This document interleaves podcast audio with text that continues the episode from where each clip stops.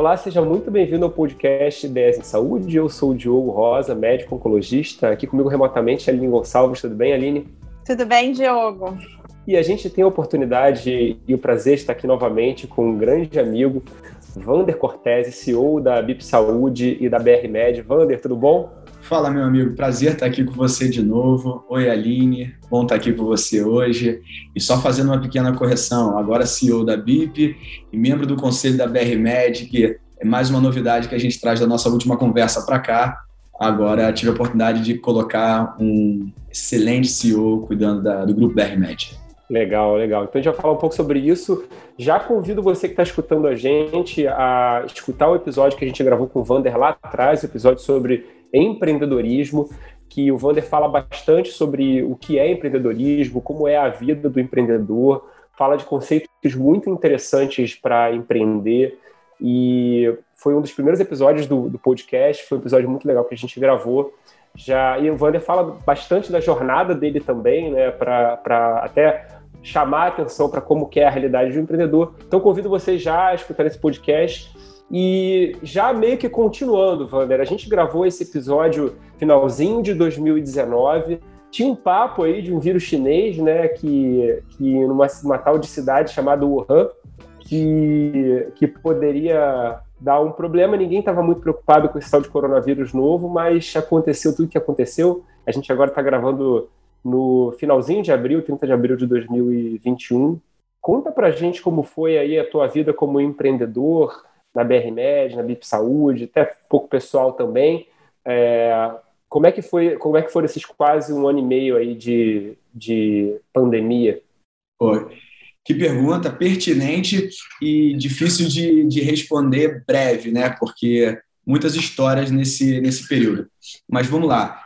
Para aqueles que ouviram o podcast anterior, é, sabem, só explicando se alguém estiver ouvindo aqui pela primeira vez, é, eu tive a oportunidade, sou médico de formação, e tive a oportunidade de fundar duas empresas. É, o Grupo BR Med, que é uma rede de clínicas de medicina do trabalho, e a BIP Saúde, que é esse aplicativo, essa plataforma que leva a saúde domiciliar até a casa das pessoas. Hoje já é líder em vacinação no Brasil e agora oferece também exames laboratoriais e em breve oferecerá outros serviços. Então, eu estava ali como um médico empreendedor com duas empresas, uma já mais madura, com cerca de 12 anos, que é a BR Med, a qual eu já vinha fazendo essa transição, essa passagem de bastão para poder focar 100% na BIP Saúde e a BIP numa fase mais early stage, como chamamos, né? ainda ali é, um crescimento muito acelerado nas fases iniciais. Bem, a BR Med, eu falava para as pessoas sobre ela, eu dizia assim, cara, agora está tudo certinho, a empresa está crescendo, está estável, tem um management team, né, um time de gestão bacana. Só se vier um meteoro, uma pandemia, Sabe aquelas coisas que a gente falava assim, é, como força de expressão? É, parceiro, veio. Veio e de repente eu me vi com uma empresa que é super sólida, com centenas de funcionários, com centenas de clientes, cuidando de mais de 300 mil pacientes, é, ameaçada, porque vamos pensar, uma rede de clínicas que de uma hora para outra precisou fechar por medida né, sanitária, as clínicas fecharam e, além disso, o serviço de medicina do trabalho se tornou, é, deixou de ser uma obrigatoriedade legal na medida provisória da pandemia. Então, foi muito desafiador. É, eu ainda tinha que tocar essa filha mais nova, né, que, é, que eu chamo que é a BIP, e tinha que voltar lá porque meu filho, que já estava, de certa forma, criado, estava é, passando por uma grande dificuldade. Então, foi extremamente desafiador. É, e eu tive esse compromisso com vocês no primeiro podcast, vou mantê-lo, de ser muito realista, de falar muito sobre as dores do empreendedorismo, dores essas que se refletiram nesse período. Eu cheguei a emagrecer 6 quilos. Então, não é brincadeira, é, você tem repercussões físicas quando você se depara com algo assim. Então, com a BR Med, é, passando aí esse momento de tensão, a gente conseguiu se reinventar. Foi um baita exercício. Eu acho que MBA nenhum, nem em Harvard ou Stanford, teria me ensinado o que aquilo ali me ensinou. Então, é, como eu expliquei para vocês, de uma hora para outra, tudo que a gente fazia lá deixou de ser obrigatório e a gente não podia mais fazer. E a gente tinha centenas de pessoas para pagar o salário todo mês. O que, que a gente fez? Espera aí. O que mais a gente pode oferecer para os nossos clientes? O que os nossos clientes, as empresas que contratam medicina do trabalho, vão precisar? E todas as empresas precisavam tentar continuar com suas atividades econômicas, enfrentando esse vírus naquele, naquela época ainda pouco conhecido, muitos tentando se entender, até os métodos diagnósticos ainda pouco, é, um tanto quanto confusos. Hoje em dia todo mundo sabe que é PCR, que é sorologia, até anticorpos neutralizantes. Naquela época era uma baita de uma confusão. E a gente então falou: caramba, a gente é empresa de saúde corporativa, vamos nos apresentar para o nosso cliente como um caminho para guiá-los. E assim a gente fez. E, senhores, é com muito orgulho que eu digo que 2020 foi o melhor ano histórico da BRMed. Então, a gente estava estável, crescendo, de repente a gente achou que a gente ia quebrar, e com uma série de, de metodologias, de uma cultura muito forte, valores muito fortes, a gente conseguiu sair. Então, encurtando muito a história, isso aconteceu com a BRMed. E a BIP? Senhores, é, a gente sempre apostou na, na tese de saúde domiciliar. Né? A história da BIP passa por isso. A BIP nunca se propôs a sair abrindo clínicas por aí. A gente bebia lá da fonte de empresas como a Amazon, é, que o, mostrava que o comportamento do consumidor era: eu quero comprar online 24 horas por dia, 7 dias por semana eu quero ter a opção de pegar o meu device, meu iPhone, meu Android, meu computador, e eu quero comprar, quero o mais rápido possível na minha casa. Então a BIP bebe dessa fonte. Então a gente sabia que na saúde uma hora isso ia chegar. E a BIP, desde lá de 2016, muito antes de se pensar em pandemia, já apostava nisso. Além disso, o primeiro produto que a gente já estava tracionando e crescendo bastante era o produto de vacina. Vacina, obviamente, que ninguém falava de Covid, nem se imaginava, mas as vacinas do calendário de vacinação. E vem a pandemia. E vem a pandemia e toda a população mundial, de repente, se vê em casa e todo mundo querendo o quê? Vacina. Então, olha o que, que um empreendedor, ainda mais um empreendedor que se expõe em duas frentes, ele tem que encarar uma empresa superestável, a primeira empresa superestável crescendo, que teve ali uma ameaça com grandes é, chances de ser fatal, porque teve a sua operação completamente impactada. E do outro lado, eu tinha uma empresa que estava, se você botasse ali no Google a definição de sweet spot, né, seu lugar certo, na hora certa, acho que apareceria ali o, o logo da BIP. Porque, caramba, uma empresa de vacina domiciliar e veio essa pandemia. Quero aqui fazer um, um, um comentário que, em hipótese alguma, alguém que está celebrando ou comemorando essa tragédia que é essa pandemia. É, se pudesse escolher que não tivesse acontecido, não pensaria um segundo. Mas uma vez que aconteceu, o nosso modelo de negócio e até mesmo o nosso serviço estava muito bem posicionado para é, atender os pacientes. E como é que você organiza a sua cabeça estando à frente dessas duas empresas, uma passando por um sofrimento enorme e outra por um momento de grande oportunidade? Então, acho que esse é o conceito aí de mixed feelings, né? Nossa, e tive que lidar com isso. E por isso, é, o, o, a parte física até mesmo é, sofreu.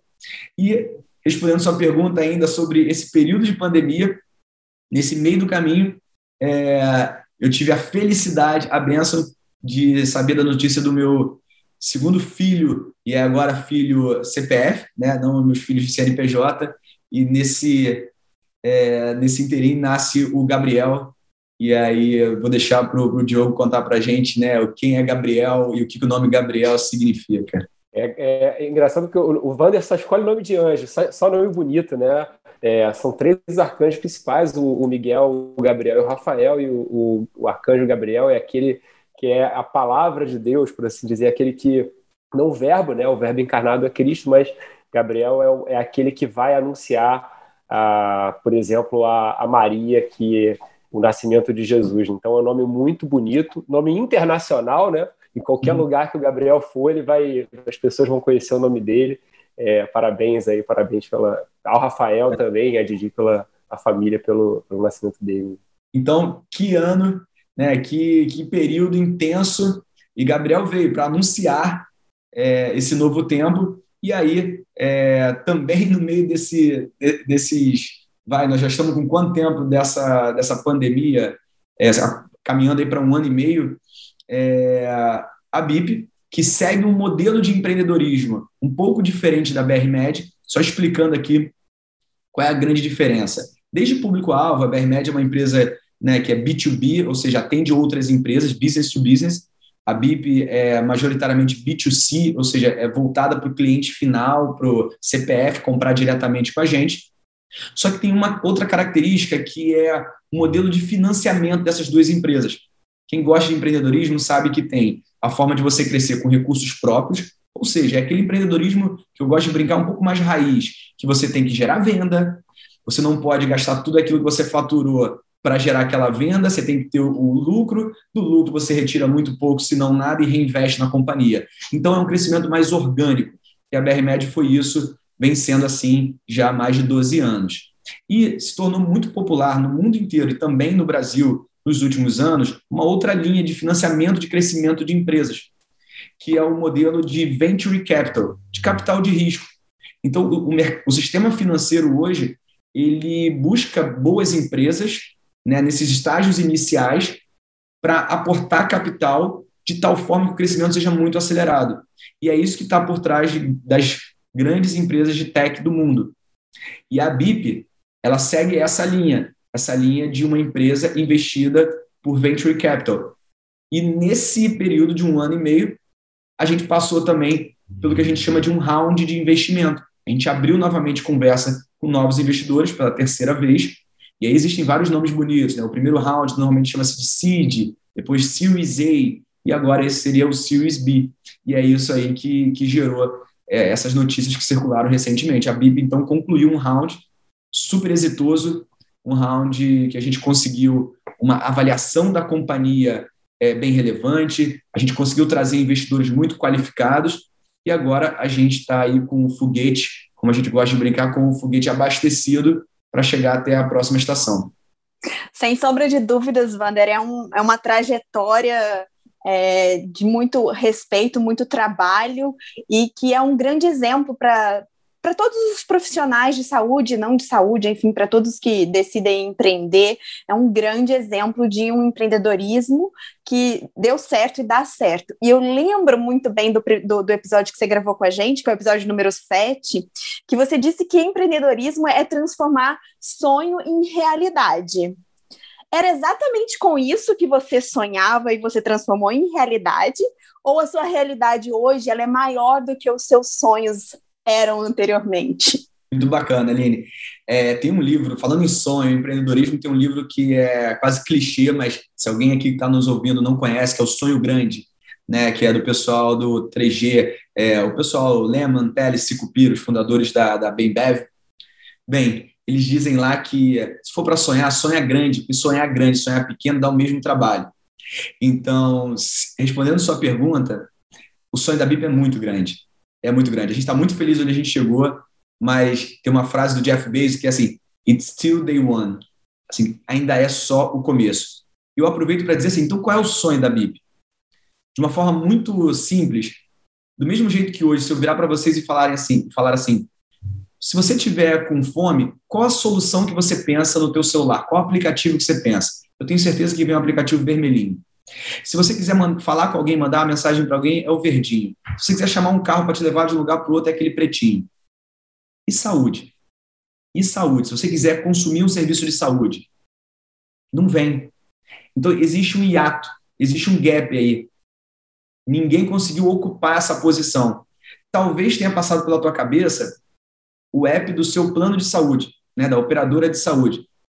Mas venhamos e convenhamos, o aplicativo da operadora de saúde, ele é algo que, para a enorme maioria das pessoas, foi decidido pela empresa onde essa pessoa trabalha.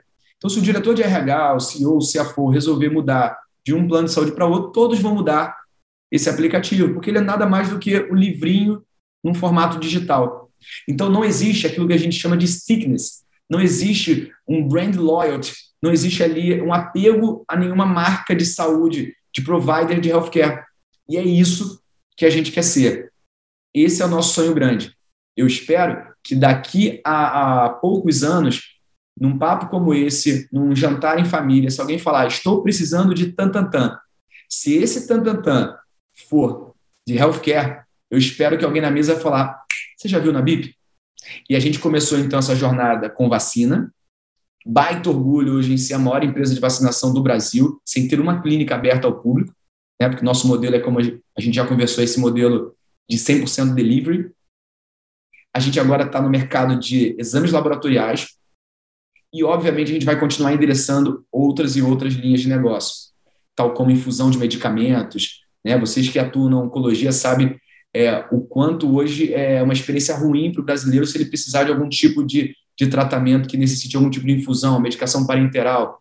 Caramba, será que a BIP com essa equipe super bem treinada de enfermagem, com uma tecnologia de logística que consegue fazer que a gente chegue rápido na casa das pessoas, a gente não pode oferecer? Será que a, a compra, o acesso ao medicamento, precisa continuar tendo uma drogaria a cada esquina? Então, assim eu já deixo aqui um teaser, um spoiler do que vem por aí no futuro. Mas, óbvio, um passo de cada vez. Jeff Bezos tem essa expressão que ele diz, é um, um passo de cada vez ferozmente. Então, tem um componente de fazer com calma, mas de forma feroz. É, bem, é, esse é o nosso sonho grande. Então, é, eu fico muito feliz que já sirva como exemplo, mas isso é só o começo. É It's only day one in BIP. Vander, você falando assim, é, a gente gravou um episódio também aqui com o Carlos Gil sobre liderança médica, né? Mas a gente falou muito sobre é, quais são as competências de um para um líder de uma maneira geral, não só em saúde, como em qualquer outro outro posto, né? E o que a gente viu ao longo da pandemia, o que a gente está vendo, é uma, é uma necessidade imediata e urgente de líderes em diversos pontos, seja da saúde, seja do, do governo, no, dentro de hospital, dentro, enfim, dentro do supermercado, dentro da farmácia, para liderar processos e para gerir essa crise que a gente está vivendo, né? Como é que você vê a, a pandemia, o que a pandemia está fazendo com a gente, fez com a gente? Como é que você vê novos líderes surgindo nesse contexto caótico? Super ratifico o que você acabou de falar. É... E, e, fica tão claro, porque, e aí, sem querer dar algum exemplo específico, mas onde está faltando líder, é, as pessoas ficam perdidas e aí o caos se instala. E onde alguém sobe num, que seja num tablado e fala: Ei, pessoal, após analisar, após ouvir vocês, a conclusão é essa, vamos para cá. Aquilo se ordena e todos começam a remar no mesmo sentido. Pode até ser que daqui a pouco a gente precise ajustar a direção, mas existe uma ordem, existe um esforço coordenado. Então, em situações como essa, a atitude protagonista ela é fundamental. E aqueles que têm os skills necessários, né, que se prepararam para isso, conseguem, nesse momento, é, prosperar. Então, eu ratifico, acho fundamental a questão das lideranças, desde organizações públicas ao setor privado que eu atuo, e vejo que nessa hora, nesses momentos de crise, a instituição privada que não tem uma liderança clara, que quer esperar é, o cenário melhorar para tomar as atitudes, que não consegue medir bem e aceitar tomar o risco necessário que se faz necessário nessas horas, estão perdendo espaço, enquanto outros estão é, ganhando espaço como a gente. Óbvio, não fica aqui nenhum tipo de incentivo a, a aventureiros, mas é, existe um ponto ótimo aí nessa parábola, que não é também ficar ali no meio de uma crise parado, esperando para ver se ela passa, também não é no outro extremo é, sair tomando medidas sem a devida reflexão. Mas tem uma expressão que eu não sei se eu usei no primeiro podcast, mas que se aplica muito nesse momento, que eu carrego comigo, que é aquela expressão que a gente conhece como preparar, apontar, fogo. Eu gosto muito, eu acho que para esses momentos também é assim, é preparar, tem que estar minimamente preparado, toma atitude, fogo. Depois você vai apontando. Não esperar que alguém vai ter a resposta, alguém vai vai descer aqui, vai ser iluminado e vai ter a resposta mas aplicar disciplina, metodologia e você conseguir coordenar, levar o seu time, mostrar para o seu time um caminho. Então, é, sem líderes, a gente não supera uma crise dessa, ou pelo menos não sai melhor depois dela. Tomando, continuando sobre essa pergunta da Aline, Wander, a gente conversou com, com o Guilherme da Conexa, conversou com o André da Front Life, conversou com o Bruno Lagoeiro é, da PebMed, é, e depois também veio o Clubhouse, que a gente tinha muita interação entre pessoas, muita conexão, enfim. E o seu nome é um nome que é recorrente para essas pessoas, assim, né? Essa, especificamente falando sobre os líderes que estão empreendendo em saúde, talvez a galera mais nova, mas também galera mais velha também, enfim.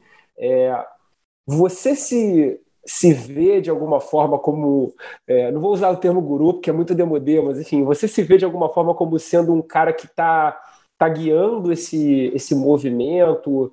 É, porque, de, de, fato, você cita, a gente sempre cita Steve Jobs, Jeff Bezos, agora o Elon Musk, é a bola da vez, enfim. Mas esses caras também citam, a gente vê o teu nome sendo citado muitas vezes, enfim. Como é que você se, se posiciona? Você enxerga isso? Para você é natural? Você acha esquisito? O que, que você acha?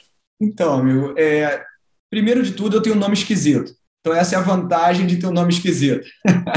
Porque, assim, se eu me chamasse Rafael ou Gabriel, talvez alguém fosse mencionar e o outro não linkasse. Então, é, eu acho que eu, eu, eu, largo na frente por esse aspecto. Mas, brincadeiras à parte, é, algo aconteceu na, na, minha trajetória que é um pouco atípico, até mesmo naqueles que vão empreender, que eu comecei muito cedo no empreendedorismo. É, então, eu acho que dessa geração, a única coisa que eu devo ter mais do que esses que você mencionou é tempo de estrada empreendendo. E são, por exemplo, três caras extremamente competentes. E vários ali eu tive a oportunidade de participar das empresas dele, né? O Bruno da PebMed, durante um bom tempo eu fui advisor do, do Bruno, uma honra, um cara nota mil. É, o André foi da minha turma da, da FRJ, né? Um cara que a gente bate bola, troca de vez em quando, extremamente competente. E o Guilherme é, foi meu calor na FRJ, um grande amigo. E. Uh, participei lá junto com ele do início da, da Connect, da Connect que se tornou Connex. Então, acho que pode até ser que, que eu esteja assumindo esse papel, mas se tem alguma razão, é mais porque eu já estou militando nesse meio do empreendedorismo de healthcare, em especial no eixo Rio-São Paulo, há mais tempo. E eu fico muito feliz em ver cada vez mais é, jovens médicos procurando se vocês, se eu pudesse mostrar para vocês a quantidade de médico ali recém-formado ou interno que me manda mensagem pedindo um estágio em empreendedorismo, eu não sabia que existia nem essa possibilidade. Tem médico, estudante de medicina querendo estágio em empreendedorismo. Eu não sei como chama a especialidade do médico empreendedor, mas tem muita gente interessada nisso agora. Em algum momento, é, talvez até vocês consigam me ajudar, e eu espero preparar algum tipo de, de orientação para eles porque, de novo, sendo muito fiel à, minha proposta de ser muito realista, empreendedorismo deixa cicatrizes, empreendedorismo é, faz com que famílias muitas vezes sofram, reservas, economias da família, às vezes frutos de herança, sejam é, realmente perdidas. Então, precisa se falar disso para que quem vai empreender empreenda com muita responsabilidade e tenha mais chance de prosperar. Então, acho que a gente tem esse papel é, não só o Vander, mas vocês. Assim, eu posso estar aqui vivendo na, na arena e alguém precisa comunicar, alguém precisa distribuir essa experiência, porque pode ser que essa nossa conversa aqui esteja batendo lá no ouvido de um estudante de medicina. Teve um livro que eu, eu brinco, né, acho que eu já falei isso, que a única coisa que eu prescrevo hoje são livros. Teve um livro que me marcou e eu li ele no internato. Ele se chama O Segredo de Luísa. E é um livro que mostra uma estudante da área de saúde, no caso era odonto, e que tem se despertar empreendedor. Então, está aqui uma prescrição para aqueles mais jovens, ou até mesmo alguém que é da área de saúde está querendo empreender por um romance ali. O autor mostra essa jornada e, inclusive, traz ensinamentos ali de administração básica. Sem sombra de dúvida, é um, um hiato no ensino médico, né? Essa questão não só do empreendedorismo, mas também de outras, é, outras habilidades que médicos deveriam ter e desenvolver e que a gente realmente não escuta falar na faculdade de medicina. Acho que fica realmente é, um. Você que tem tanta experiência nessa área e sucesso, acho que fica mais uma responsabilidade para você, quem sabe, criar um estágio, um, um cursinho, alguma coisa para abrir a cabeça desses jovens médicos, porque muito provavelmente é dali que novos grandes líderes empreendedores no futuro vão surgir para tornar o mundo melhor, né, Vander? Uh, a gente a gente que conversou com empreendedores, obviamente, de sucesso, o negócio deu certo, a gente conversou, me conta como é que você fez para isso dar certo. Mas a gente sabe que tem coisas que dão errada, né? E que tem muitos empreendedores até que, como você falou, comprometem a família. Enfim, tem histórias que não são tão de sucesso. Conta pra gente, Vander, é, quais, né, ao longo dessa sua trajetória, o que, que você considera, quais foram os seus erros? O que, que você aprendeu com eles? Você se arrepende de algum alguma coisa que você fez e não deveria ter feito? Conta pra gente quais, quais foram as suas pedras mais difíceis de serem retiradas desse seu caminho de sucesso? Nossa, assim, se eu errei, mas não foi pouco, não. mas talvez a gente já acertou um pouquinho mais do que errou, mas foi muita porrada. Só meu compromisso é tão grande em não fazer parecer que foi fácil, que se vocês olharem nas minhas redes sociais, quando eu fiz o post anunciando o round, eu boto lá embaixo assim, nota para o empreendedor. Não é ipsilitris isso, mas é algo do tipo. A foto é sorrindo, mas para esse sim foram inúmeros não. Assim, aguenta firme. Porque eu fico me imaginando no lugar lá do empreendedor que está, desculpa o português, claro, mas levando muita porrada e está tentando, às vezes, captar, fazer um round. Aí, do nada, aparece a foto do camarada lá, de braço cruzado, na Forbes, com um sorriso e milhões para lá e para cá. Como é que ele vai se sentir? Putz, é, sou eu que sou, sou ruim, sei lá, porque eu nunca vou conseguir. E a gente sabe que passa isso pela cabeça das pessoas. Então, é, tem sim, tem muita pedra, tem muita porrada, é, mas né, tendo disciplina, aplicando uma metodologia, buscando conhecimento, tem chance de dar certo, sabe? Acontece. E acho que esse é o nosso papel, de mostrar assim, cara, dá. dá. Existe, alguns conseguem, então servir como pelo menos algum tipo de inspiração, mas dizendo que o caminho não vai ser fácil. Puxando aqui, tem uma frase de um autor que eu gosto muito, que é o Ray Dalio. Ele tem um livro chamado Principles. É, também baita recomendação, né? Um cara super é, outlier, né? Entregou muito na vida e no fim da vida, não fim da vida, ele é um cara vivo ainda, mas assim, já ali numa idade mais avançada, ele bota os princípios dele que ajudaram ele a ter esse sucesso. E ele fala que, pode não ser exatamente essas palavras, mas o conceito é que dor mais reflexão é igual progresso. Então, o que eu quero dizer? Eu não sei se eu tiraria, se eu tivesse, pudesse voltar no tempo, se eu tiraria essas pedras, porque elas foram importantes para talvez o Vander de hoje. Né? Como tanta coisa na nossa vida, né? Um relacionamento, seja ele uma amizade, um relacionamento amoroso, às vezes que não, né, não foi tão bom, te ajuda a moldar a pessoa que você é hoje, o marido, a esposa que nós somos hoje. Da mesma forma, as dores que eu sofri como empreendedor ajudam a me moldar o empreendedor que eu sou hoje, ainda muito, com muitos defeitos, imperfeito e melhorando. Bem, eu posso dizer algumas. É, quando eu fui fazer o primeiro round de captação da BIP, né, eu, como expliquei para vocês, lá na BRMED eu nunca havia passado por isso, por esse processo que tem um nome fresco, que é funding raising, né? Então, eu fui fazer meu primeiro fundraising. É, eu não estava, não entendia muito bem. Eu me lancei naquilo sem procurar conhecer. E o médico é, que está empreendendo, eu deixo sempre esse recado, ele tem que estudar sobre empreendedorismo da mesma forma como você está para ser oncologista. E foi muito. É muito tempo em cima de livro, é muito curso, é muita aula. Então, em cada etapa que você vai dar como empreendedor, se prepare, ou se não der tempo de você se preparar, contrate esse know-how, seja com uma assessoria, seja com um escritório. Então, por exemplo, é, eu, se eu pudesse voltar no tempo, eu teria me dedicado mais a entender a dinâmica. Se tornou super é, interessante, eu sou super feliz, mas, por exemplo, agora, já mais um pouco mais experiente, eu devorei os livros que eu poderia devorar sobre o tema para que eu entendesse melhor a dinâmica e sofresse menos com o processo. Então, se eu pudesse voltar no tempo, talvez assim, a cada nova atividade ou nova experiência que eu vou ser exposto como empreendedor, se eu sentir que eu não tenho ali o conhecimento necessário para entender o processo ao qual eu vou estar exposto, eu buscaria ou adquirir aquele conhecimento ou contratar aquele conhecimento. Então, de uma forma genérica, é, eu diria isso. Mas tem casos específicos, assim, de dores que a gente sofreu. Só para não deixar de dar um muito específico, é, a BIP, a gente funda a BIP ali no início de 2016 e até o fim de 2017 a gente apanhou muito a gente não encontrou o famigerado product market fit. A gente apresentava um produto, um serviço, e aquilo não tracionava, não ganhava volume. Até tinha demanda, mas não o suficiente para decolar.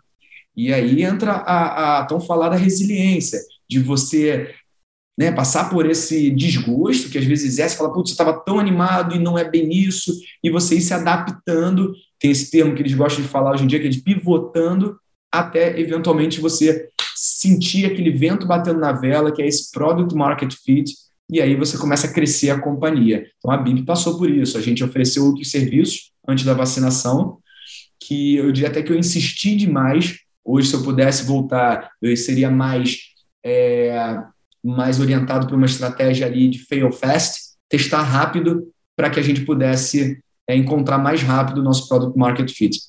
Wander, muito se fala também, eu não estou deixando o Diogo falar, tá? Mas vocês conversam mais, então deixa eu conversar aqui com você, depois você bate papinho com o Diogo.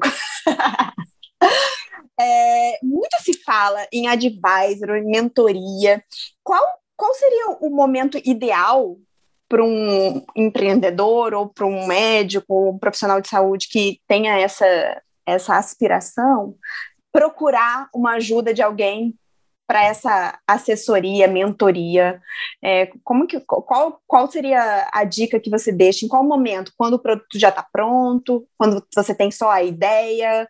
Enfim, qual é o melhor momento para você buscar uma ajuda de alguém mais experiente? Olha, Aline, óbvio que não tem uma resposta exata para isso, mas eu digo assim, é quando, te, quando lhe falta algo.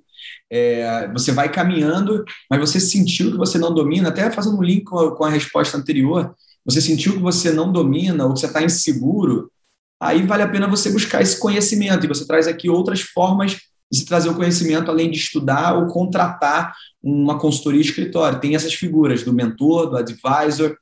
Em geral, no meu entendimento, não sei se é, é acadêmico isso, mas o advisor ele tende a ser mais expert num determinado assunto. Então, aquele advisor de tech, aquele advisor de produto, aquele advisor de marketing, são pessoas que podem ser executivos, não precisam ser necessariamente outros empreendedores, mas que têm ali um conhecimento profundo numa determinada vertical. Isso é muito bacana quando você se depara com, quando você não tem no teu time de fundação, no founding team ali, você não tem às vezes aquela expertise, você pode buscar um advisor. Inclusive, é, empresas montam o que a gente chama de um advisory board, um grupo de profissionais com expertises complementares, não idênticas, e que te ajudam. Não confundir com o board de administração da companhia, que representa os acionistas, é uma outra entidade.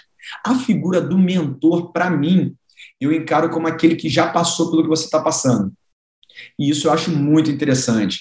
É, você, meu pai me ensinou que o, o, burro nunca aprende, o inteligente erra e aprende, o sábio aprende com o erro dos outros.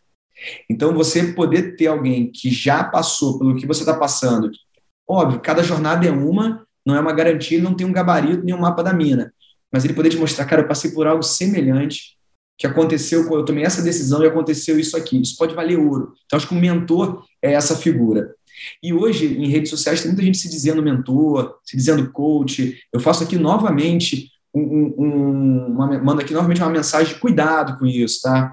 É, cuidado até porque não precisa ter uma, um CRM para se chamar mentor, nenhum OAB, ninguém faz prova de nada, é autodeclarado, isso é muito preocupante. Então, se você for ouvir alguém, buscar para ouvir alguém e tomar suas decisões baseadas em alguém, procure saber de fato se essa pessoa já botou o pé é, nesse terreno anteriormente para ser teu mentor. É, porque hoje tem gente ensinando a nadar que nunca mergulhou na piscina. Eu não acho uma boa, um, um bom caminho. Mas se você quer empreender, cara, você acompanhar. A gente fazia isso na medicina, né? Qual era a melhor forma de aprender medicina? A melhor forma. Nosso, nosso amigo em comum, e acho que já participou aqui também, o Bruno Farnetano, fala: a melhor forma de aprender eh, medicina é você estar tá ali acompanhando um médico experiente.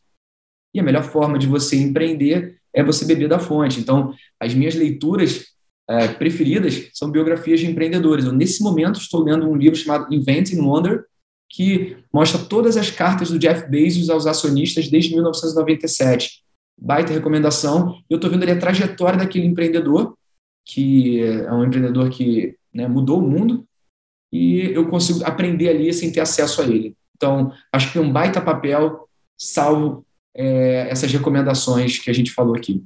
É, essa questão é interessante, né? Porque a gente está começando a ver muitas escolas de liderança, programa de liderança.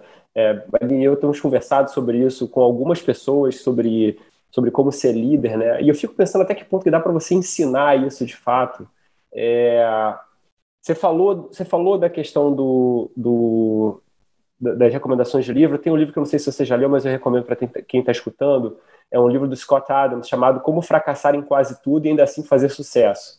Que é um livro que explica como, que, como, como essa questão de. um pouco sobre resiliência, sobre a diferença entre ter metas e sistemas, enfim. E o meu ponto é, você falou vários livros que você leu, que você está lendo, e até que ponto que é, os, você também não tem nos livros grandes mentores que a gente precisa, precisa trazer, né? Que são que dão muito mais trabalho do que você comprar um curso na internet e fazer um treinamento. mas de fato você consegue tirar muito mais, né? Tem, tem um cara que eu gosto bastante, já até, já até conversei com você sobre ele, que é o Joko Willink, que é um ex-Navy SEAL, que é um baita militar, que ele conta que quando ele estava no Afeganistão, ele estava tendo um problema, ele já tinha subido na hierarquia, ele tava, tinha virado é, gestor, por assim dizer, lá dentro da, da guerra, né? E ele leu um livro de um, de um soldado, de um, de um militar que estava na guerra do Vietnã, e ele tirou várias soluções Falou, cara, não preciso repetir o problema que o cara teve, o problema dos caras são iguais, né? Então, eu acho muito interessante, perguntando para você assim, que, que você tem lido hoje, tanto em relação à gestão, é, quanto leitura pessoal, enfim, como é que você hoje é, meio que se auto-mentora, também não seja a palavra, mas assim, como é que você, você é, se esforça tanto para essa parte do empreendedorismo quanto a parte pessoal? Que, que, como é que tem sido teu, a tua formação nesse sentido? Não, muito bacana, cara, porque eu vejo que algumas pessoas é, não têm tanto prazer ao ler um livro, e eu acho que elas pecam no seguinte. É, deixa eu só dar um exemplo aqui. Às vezes as pessoas me procuram assim, Wander, me diz um livro aí para ler. E eu me sinto, nos meus tempos de médico, a vontade que eu tenho é falar assim: senta aqui, me diz o que, que você está sentindo. Ou seja, quais são os problemas que você está enfrentando agora. Porque aí, ninguém consegue prescrever um remédio só, me, me dá aí um remédio. Não, o que, que você está sentindo? E aí eu consigo, se eu encontrar no meu acervo, né, naquilo que eu já fui exposto, é, se eu consigo encontrar um livro que endereça uma das dores que a pessoa está vivendo, é um match, é um negócio que aí você vê o cara devorando o livro com prazer, é, degustando aquele livro. Então, o, como eu busco o conhecimento? Exatamente para endereçar as dores que eu estou vivendo. E não ler por ler. Na dúvida, se não tiver nenhuma dor específica que eu tenho um livro, eu leio uma biografia de um empreendedor ou, ou de um líder. Porque, no fim das contas, se você buscar ler sobre Marco Aurélio, né, um imperador filósofo romano, caramba, você vai aplicar muita coisa aqui, seja do estoicismo ou seja dele como general em guerra, mas como vai guardar mais, mais é, coincidências, mais semelhanças um empreendedor que viveu, ou está vivo, viveu recentemente. Então, quando eu não estou com um livro uma dor exata, eu estou lendo uma biografia de preferência, ou uma biografia, um livro que é, reporte sobre um empreendedor atual, mas estou sempre tentando ler algo referente a uma dor que eu estou vivendo. Mencionei agora a questão de quando eu fui fazer uma captação, né, buscar recursos para investidores. Se tiver alguém aí que está vivendo essa dor, eu devorei três livros ali e foi prazeroso. Venture Deals, é, Secrets of Sand Real Hold e o Mastering the VC Game. Três livros que falavam sobre o que eu estava vivendo. E a cada página eu ia, putz, é isso que eu estou vivendo. Então, é, teve um outro livro que, quando a gente começou a, a BIP, e eu queria deixar muito claro para as pessoas a importância disso que a gente chama de cultura da empresa, que chama Delivering Happiness, que no português foi traduzido para satisfação garantida, que conta a história do empreendedor e da fundação da Zappos. Zappos é uma empresa, um e-commerce que foi vendida para a Amazon, que tinha como cultura essa obsessão por atender bem o cliente, que a Amazon também tem, tanto é que adquiriu as apps. Então, por várias vezes aqui na empresa, a gente fez isso, usou o livro para passar uma mensagem. Então, a forma de que eu busco conhecimento é tentar encontrar um livro, não precisa ser livro, tem podcast, tem vídeo no YouTube, TED Talk. É, cara, hoje o acesso é tão grande, você só não encontra se você não procurar. Esse do Extreme Ownership, né, do, do, autor que você mencionou, é, Joko, né? Ele, eu lembro que eu tirei dali algo super bacana que ele fala que para um militar é, é, é, um pecado, talvez pecado capital, a, o friendly fire. Cara, uma coisa que não pode acontecer, assim, a gente já tem todas as diversidades, é a gente atirar um no outro. Ele tinha até um código, era o Blue on Blue, que era para isso, para quando alguém é, atirava no outro. Isso era assim vergonhoso para a instituição. E como que no mundo corporativo isso acontece? E ele falava, acontece por falta de comunicação, por falta de entendimento. Então, cada livro vai ensinando. Enfim, se a gente entrar nesse tema livro, a gente vai ficar aqui uma hora, porque, assim, foram os meus grandes parceiros e que me acompanharam, junto com alguns mentores, alguns advisors, junto com algumas consultorias contratadas, mas os livros sempre tiveram ali. Vander, o papo tá muito bom, mas a gente já tá finalizando esse episódio, essa conversa. E eu queria te fazer uma pergunta final, que eu sei que é uma pergunta difícil, mas é uma pergunta que muitas vezes gera um pontinho de esperança na, na vida de alguém que está escutando, na minha, na do Diogo, porque a gente está vivendo esse momento caótico de pandemia, de crise, mas a gente também não pode fechar os olhos para as coisas boas que todo esse caos tem proporcionado para a gente, né? É, os processos de inovação em saúde eles foram acelerados, a telemedicina, uh, empresas inovadoras como a sua foram aceleradas e desenvolvidas. Então, assim, partindo desse princípio que a gente está vivendo uma pandemia e que a gente tem sim possibilidades de desenvolver diversas áreas que muitas vezes a gente não estava enxergando porque a gente não estava no caos, não tinha aquela necessidade. Quais são as suas perspectivas para a saúde de uma maneira em geral, em, em todas as suas frentes, né? No período de pós-pandemia, assim que ele chegue para gente, é, como é que você enxerga a saúde é, depois desse caos todo, quando a gente conseguir organizar, entre aspas, a casa? Não, muito interessante sua pergunta, e faz até um link com uma, uma parte da nossa conversa do último podcast, que assim, a saúde já vinha é, gritando por inovação e por mudança do modelo de negócio antes da pandemia. Diogo já estudou a fundo isso, inclusive em Harvard. Assim, modelos de remuneração já vinham é, sendo estudados e aplicados no Brasil para que o unit economic, para que a saúde, os serviços de saúde continuem parando de pé, né, numa expressão em português claro. O que eu vejo que a pandemia acaba trazendo é ela acelerou, antecipou a adoção a adesão de novas tecnologias, a novas tecnologias. Uma delas, que é, um, é uma nova molécula nessa estrutura, que é a telemedicina. Não vejo a telemedicina como a salvação, mas ela faz com que todos os outros componentes se reajustem, se readequem. Então, da mesma forma, a prescrição é, digital, né? Era algo ainda com grande resistência. Olha como isso acelerou. A questão da saúde domiciliar, que é a tese que a BIP está.